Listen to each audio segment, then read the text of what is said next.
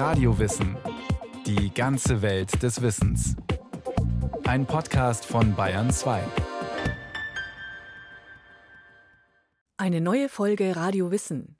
Die 1990er sind ein Jahrzehnt der Veränderungen und Umbrüche, mehr als alle anderen Dekaden seit dem Ende des Zweiten Weltkrieges. Was mit dem Fall des Eisernen Vorhangs verheißungsvoll beginnt, bringt bald ein ganzes Bündel von teils unlösbar erscheinenden Problemen mit sich. Nach Jahrzehnten des Kalten Krieges werden jetzt alte und neue Krisenfaktoren sichtbar. Wir schauen zurück auf einige der wichtigsten Ereignisse in Deutschland der 1990er. Wohin treibt die Welt? Eine Frage, die Anfang der 1990er Jahre die Menschen umtreibt. Zu Recht, denn das Jahrzehnt beginnt mit einer dramatischen Zäsur. 1989-90 ist eines der ereignisreichsten Jahre in der deutschen und europäischen Geschichte der Neuzeit. Der Kollaps des sozialistischen Lagers, der Fall des Eisernen Vorhangs, das Ende des Ost-West-Konflikts. Was darauf folgt, ist ein Jahrzehnt der Überforderung, sagt der Freiburger Historiker Professor Ulrich Herbert. Denn nach Jahrzehnten des Kalten Krieges kommt plötzlich eine Vielzahl von Krisenfaktoren zum Vorschein wie aus einem Topf, der lange unter Druck stand. Der Deckel und der Topf. Man macht es auf und lauter Probleme, alte wie neue, die man aber nicht kannte und die mit den traditionellen Mitteln, Methoden und Fronten nicht so lösbar. Wohin also treibt die Welt? Die Frage stellte sich auch der US-amerikanische Politologe Francis Fukuyama in seinem 1989 publizierten Aufsatz The End of History. Das Ende der Geschichte. Fukuyama meint damit den endgültigen Sieg des Liberalismus, der über alle Widersacher triumphiert habe. Übrig bleibe künftig eine universelle Weltkultur, geprägt durch westliche Demokratie, Marktwirtschaft und Wohlfahrtsstaat. Aber bald tauchen auch andere Stimmen auf. 1993 veröffentlicht der amerikanische Politologe Samuel P. Huntington einen Aufsatz mit dem Titel The Clash of Civilizations, auf Deutsch Kampf der Kulturen. Huntington hält nichts von der Idee einer universellen Weltkultur. Seine Prognose die Neugestaltung der Politik im 21. Jahrhundert werde multipolar und multikulturell sein. Die Macht des Westens verblasse. Die Hauptkontrahenten der westlichen Welt würden künftig China und vor allem der Islam sein. Die Ereignisse zu Beginn der 1990er Jahre schienen zunächst Fukuyama recht zu geben. Das Jahr 1989-90 war der Höhepunkt eines westlich-demokratischen Triumphzuges. Im Mittelpunkt stand der Osten Deutschlands.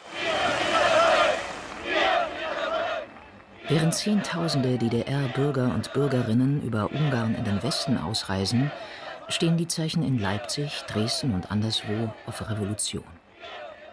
Bei allem Respekt vor dem Mut jener Menschen, die im Herbst 1989 auf die Straße gingen, die demokratische Revolution allein brachte den Sozialismus nicht zu Fall, sagt der Historiker Ulrich Herbert.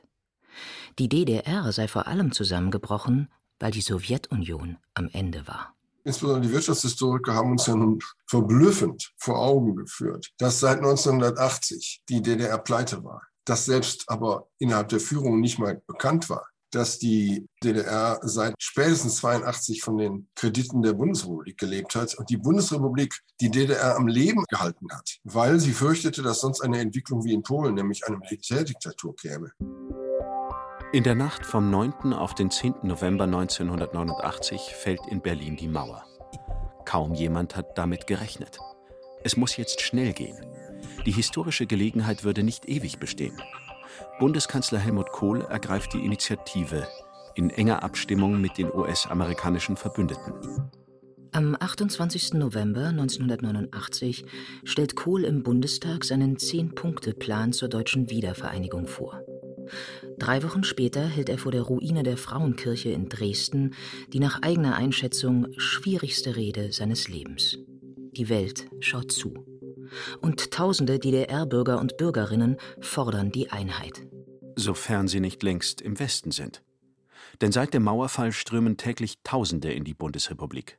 300.000 in nur drei Monaten. Angesichts dieses Ansturms erlahmt bei den Westdeutschen die nationale Begeisterung recht schnell. Kohl erkennt den Ernst der Lage. Die D-Mark müsse zu den Menschen kommen, nicht umgekehrt. Und so verspricht der Westkanzler den Ostdeutschen eine gemeinsame Währung. Als im März 1990 in der DDR erstmals frei und geheim gewählt wird, holt Helmut Kohl mit diesem Versprechen mehr als 40 Prozent der Stimmen. Am 1. Juli 1990 tritt die Wirtschafts- und Währungsunion in Kraft. Endlich bekommen die Ostdeutschen die heiß ersehnte D-Mark. Euphorisch stürzen sich die neuen Konsumenten auf Westprodukte. Für die Ostwirtschaft aber ist der Umtauschkurs von 1 zu 1 wie ein Todesstoß. Denn auch Löhne müssen jetzt in harter Währung bezahlt werden. Helmut Kohl ruft zur Solidarität auf und gibt ein weiteres Versprechen, das ihm später noch oft vorgehalten wird. Den Deutschen in der DDR kann ich sagen, was auch Ministerpräsident de Maizière betont hat. Es wird niemandem schlechter gehen als zuvor, dafür vielen besser. Nur die Währungs-, Wirtschafts- und Sozialunion bietet die Chance, ja die Gewähr dafür, dass sich die Lebensbedingungen rasch und durchgreifend bessern.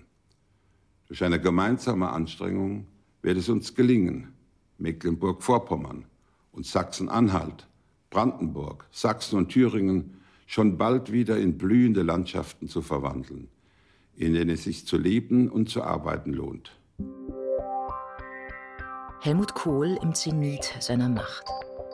Bei der ersten gesamtdeutschen Bundestagswahl im Dezember 1990 wird der Kanzler der Einheit triumphieren. Seine konservativ-liberale Regierungskoalition kann sich auf eine Mehrheit von 54,8 Prozent der Stimmen stützen. Aber auch Zweifel machen sich breit. Im Osten werden viele von der Angst um ihren Arbeitsplatz geplagt. Mancherorts schlägt diese Angst in Wut um. Pfeifkonzerte, Schmährufe und fliegende Eier begleiten die eine oder andere Rede des Kanzlers. Bedenken gegen die Einheit hegen auch die europäischen Nachbarn. Englands Premierministerin Margaret Thatcher prägt das böse Wort vom großdeutschen Vierten Reich. Auch der französische Staatspräsident François Mitterrand fürchtet eine Störung des europäischen Gleichgewichts und sogar einen Krieg. Kohl muss solchen Ängsten entgegenwirken. Fast gebietsmühlenartig versichert er immer wieder, das Haus Deutschland wird unter einem europäischen Dach gebaut. Und so tritt am 1. Juli 1990 nicht nur die deutsche, sondern auch die erste Stufe der Europäischen Wirtschafts- und Währungsunion in Kraft. Nur zwei Jahre später wird der Vertrag von Maastricht unterzeichnet. Er ist die rechtliche Grundlage für die Europäische Union, die am 1. November 1993 Wirklichkeit wird. Mittwoch, 3. Oktober 1990. Deutschland feiert seine Einheit nach Jahrzehnten der Teilung. Voraussetzung dafür ist der sogenannte 2 plus 4 Vertrag, der drei Wochen zuvor in Moskau unterzeichnet worden ist. Dieser Staatsvertrag stellt die endgültige Friedensregelung nach dem Zweiten Weltkrieg dar. Deutschland hat nach 45 Jahren wieder seine volle Souveränität und seine endgültigen Grenzen. Die Nachkriegszeit ist vorbei. Aber friedlicher werden die Zeiten nicht. Im Gegenteil. 1991 tobt der erste Golfkrieg. Auch die Auflösung des Ostblocks ist mit zahlreichen Unruhen verbunden. Und in den Jahren bis 1995 zerfällt mitten in Europa ein Staat, den viele als sonniges Urlaubsziel kennen. Jugoslawien. Welche Rolle soll das geeinte Deutschland in dieser unruhigen Welt spielen? Macht versessen? Nie wieder. Aber Macht vergessen soll es auch nicht sein. Die NATO-Partner und die Nachbarn erwarten, was manche insgeheim immer noch befürchten: mehr deutsches Engagement. Doch wo und wie soll die Bundeswehr künftig eingesetzt werden? Auch out of area, also außerhalb des NATO-Vertragsgebiets? In Bundestag und Öffentlichkeit kommt es immer wieder zu lebhaften Debatten darüber. Denn seit März 1993 nehmen deutsche Blauhelmsoldaten an UN-Operationen im ostafrikanischen Bürgerkriegsland Somalia teil. Mehr noch als die Frage nach der Verantwortung in der Welt beschäftigt die Menschen im Land die Frage, wie viel Zuwanderung verträgt Deutschland? Vor allem wegen der Kriege auf dem Balkan steigt die Zahl der Asylsuchenden erheblich an. Und das prägt die zeitgenössische Wahrnehmung, sagt Ulrich Herbert. Das wichtigste Thema der Zeit war von Sommer 1991 bis Sommer 1993 auf Platz 1 die Asylfrage, nicht die Wiedervereinigung. Also dass die Wahrnehmung ist, wir leben in einem Zeitalter der Asylproblematik. Euro, D-Mark, Wiedervereinigung auch wichtig, Irakkrieg, Jugoslawienkrieg, alles wichtig, aber Asylbewerber, das war das zentrale Thema.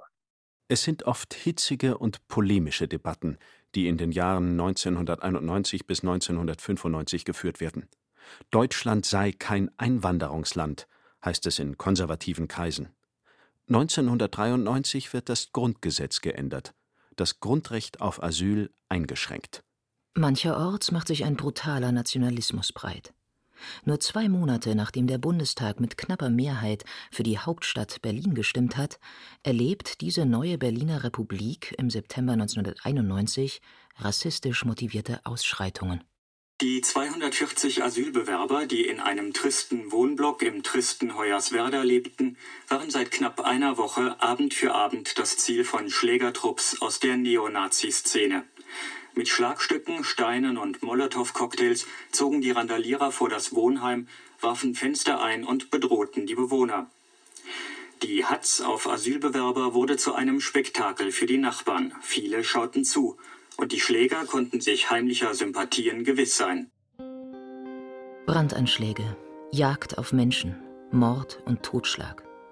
Es gibt sie nicht nur im Osten, in Hoyerswerda oder Rostock-Lichtenhagen, sondern auch in westdeutschen Städten wie Mölln oder Solingen. Die Zahl rechtsextremer Gewalttaten steigt rapide an. Die Opfer sind Vertragsarbeiter und Asylsuchende, aber auch Bürger türkischer Abstammung, Männer, Frauen und Kinder. Das andere, weitaus größere Deutschland reagiert mit Lichterketten. Zehntausende versammeln sich in den Großstädten des Landes, um der Welt zu zeigen, wir sind zivilisiert.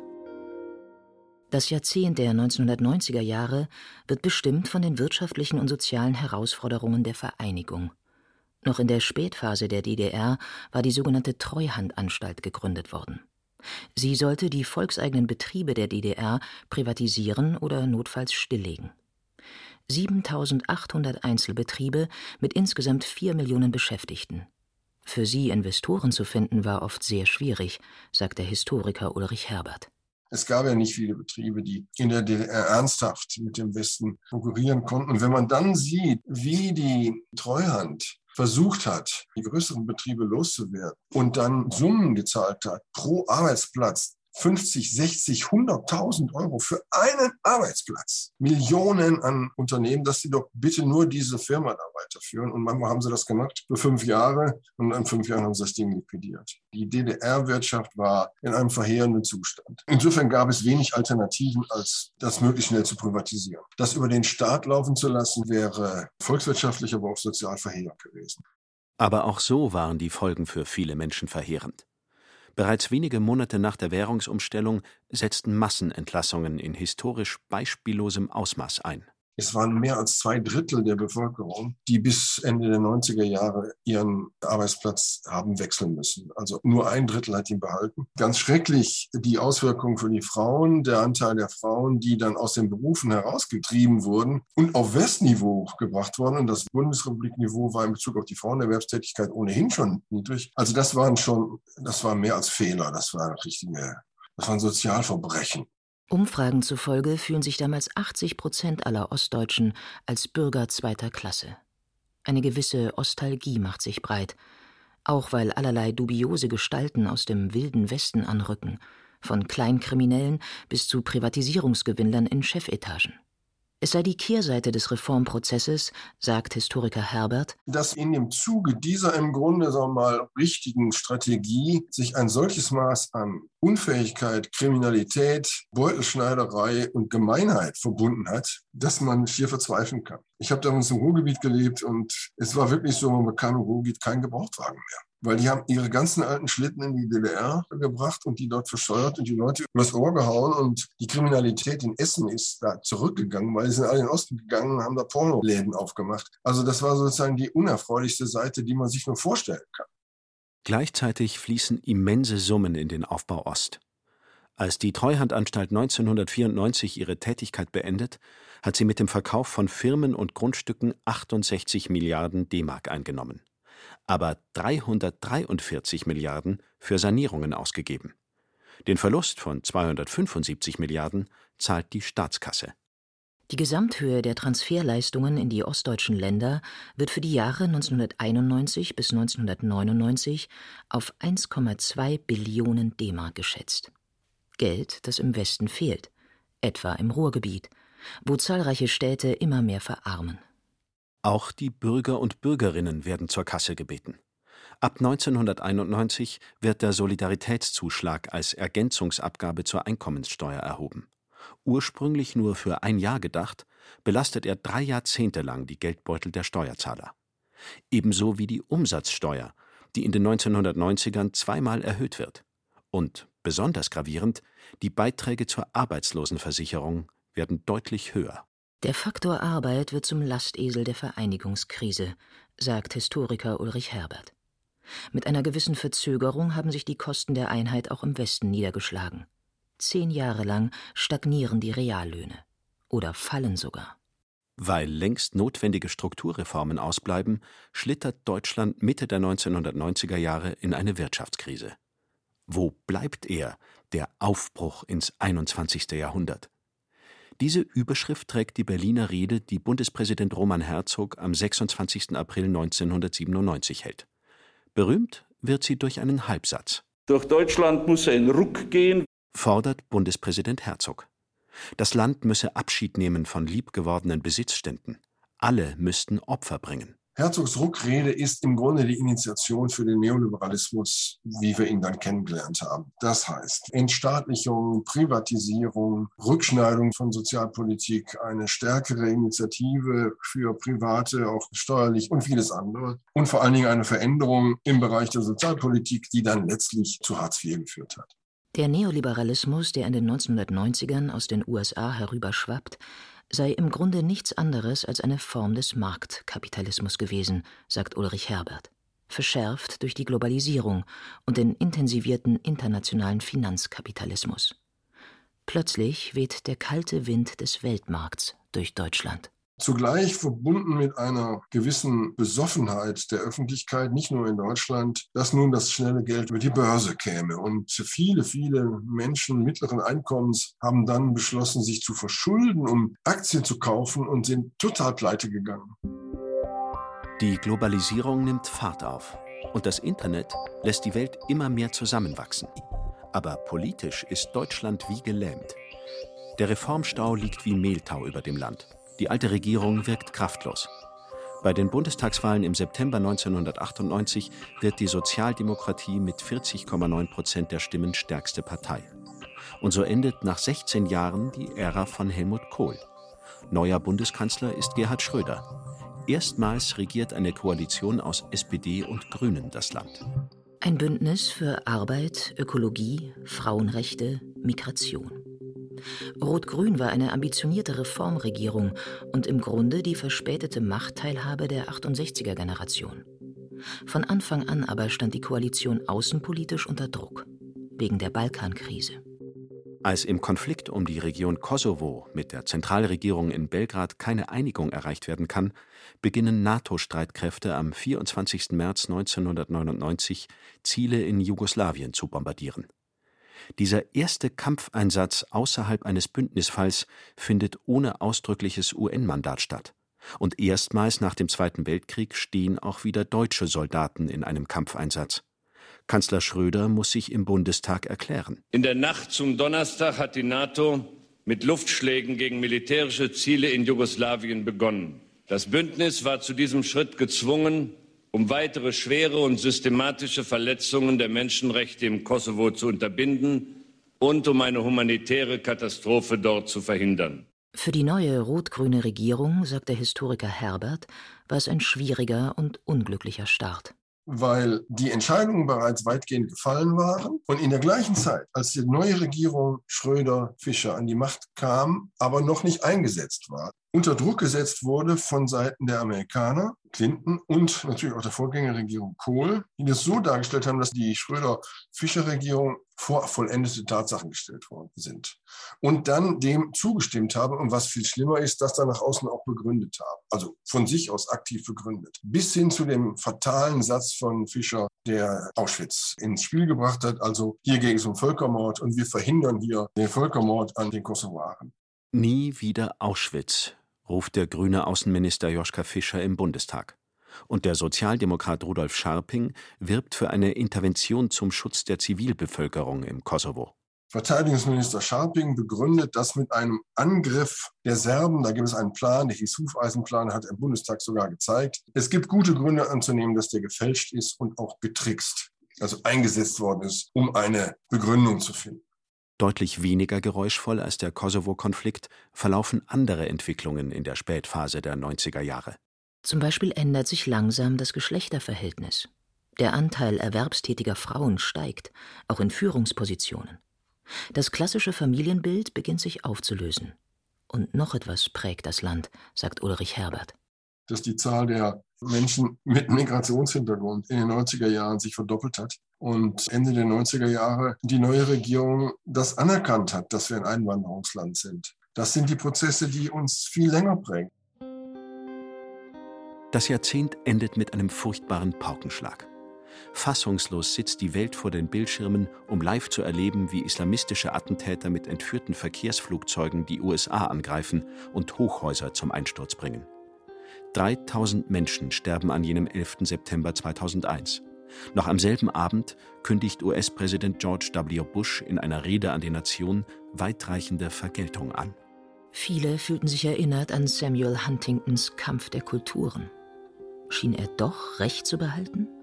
dass die Auseinandersetzung mit dem Islam die Weltpolitik bestimmen würde? Hat sie aber nicht. Das hat bestimmt die Auseinandersetzung des Westens mit dem Terrorismus. Und das war was anderes, wie wir dann gelernt haben. Selbst der Versuch, den Terrorismus auszurotten, indem man ein Land 20 Jahre lang besetzt hält wie Afghanistan, hat ja zu nichts weiter geführt, als dass äh, man eben 20 Jahre lang Krieg geführt hat. Das neue Jahrtausend beginnt mit großen Konflikten im Nahen und Mittleren Osten. Und es übernimmt so manche Hypothek aus den bewegten 1990er Jahren. Auch in Deutschland. Das war Deutschland in den 90ern, ein Rückblick von Thomas Grasberger. Wenn Sie Lust haben auf mehr deutsche Geschichte, zum Beispiel auf die Frage, wie sich die deutsche Sprache entwickelt hat oder woher der Begriff Deutsch überhaupt kommt, dann klicken Sie doch ins Podcast Center von Radio Wissen. Viel Spaß beim Hören. Und wenn Ihnen nach noch mehr Geschichte allgemein ist, dann lautet der Podcast-Tipp Alles Geschichte. Alle Links finden Sie in den Shownotes zu dieser Folge.